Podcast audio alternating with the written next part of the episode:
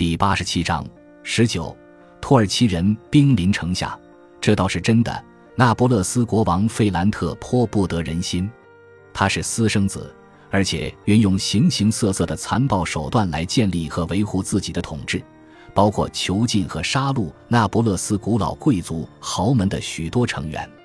他把一些贵族监禁了多年，他命令将一些贵族处死，然后将其尸体制成标本。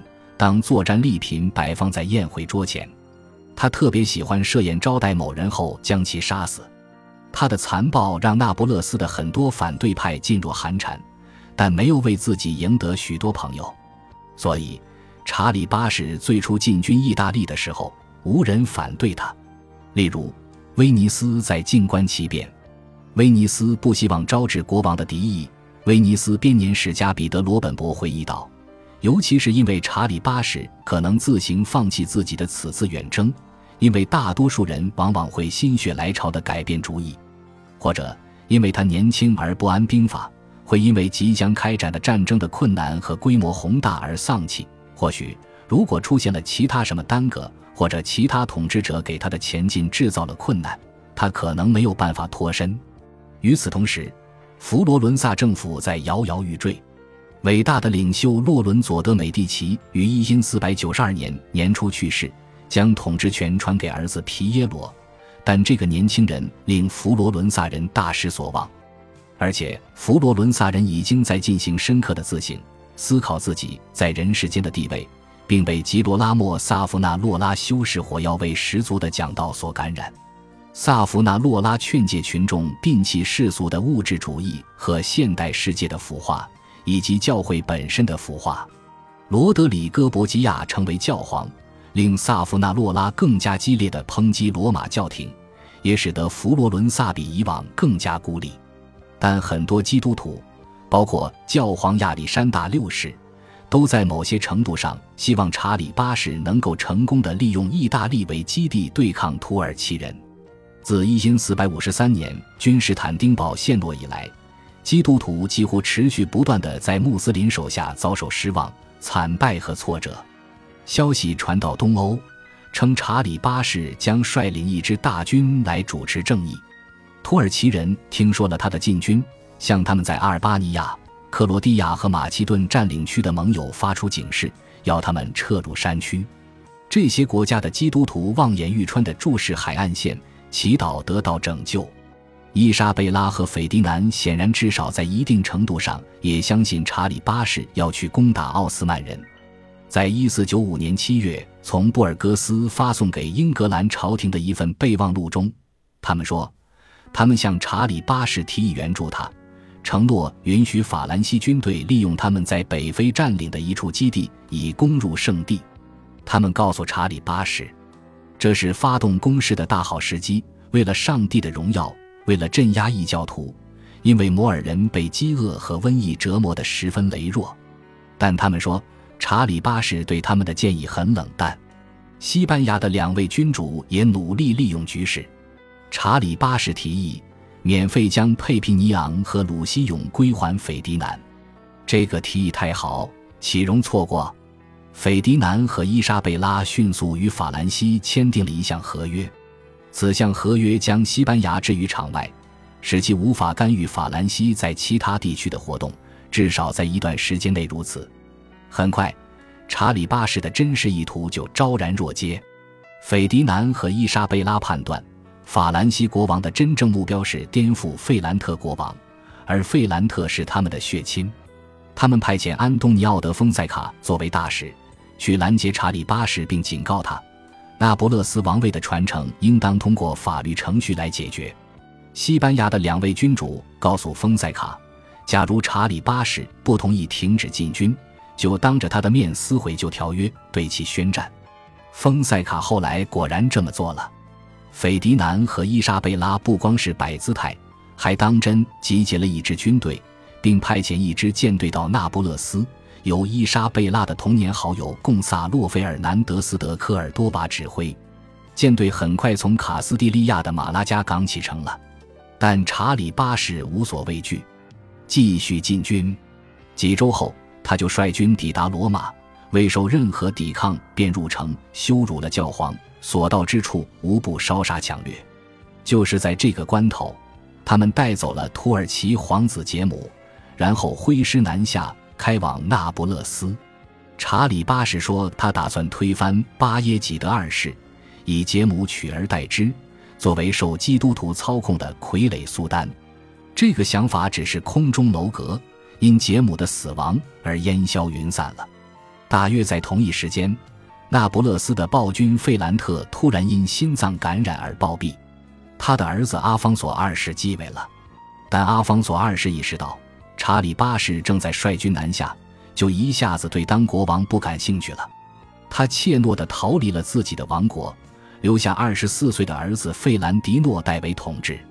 阿方索二世渡海到了西西里岛，温顺地宣布自己只是一名普通公民。年轻的费兰迪诺努力组织防御，但看到法兰西军队的凶悍，不禁面如土色，敦促自己的公民投降以保住性命。他的臣民立刻表示同意。拦住了费兰迪诺再次进入那不勒斯城的道路，他带着亲眷离开城市，将剩余军队带到了海外。于是，一四九五年二月二十二日，查理八世在市民邀请下进入那不勒斯城，但市民很快就后悔不迭。他的军队开始洗劫城市，从历史悠久的豪门望族那里抢劫贵重财产，仿佛这还不算够糟，城里突然爆发了一种怪异。神秘而令人不安的新疾病酿成大祸，那就是烈性的梅毒。当时在欧洲还很新鲜，还没有名字。根据它最初引起公众注意的地点，它被称为法兰西病或西班牙病。梅毒很快从意大利南部向北传播，然后传到了奥斯曼帝国。土耳其政治家伊德尔斯比特里希也染上了梅毒，称其为一种前所未知的疾病。威尼斯编年史家彼得罗本博是最早描绘梅毒病状的欧洲人之一。一般最先受影响的是生殖器，身体疼痛不堪，然后出现下肝肿块，主要是出现在头部、面部、四肢也会有。身体长出瘤子和肿块，起初比较硬，之后肿块里满是血和脓。就这样，很多人在几乎所有肢体上都受到漫长折磨之后，悲惨死去。而且因为肿胀和溃烂，几乎认不出本来面目，完全不知道用何种药物可以治疗这种新的、前所未有的疫病。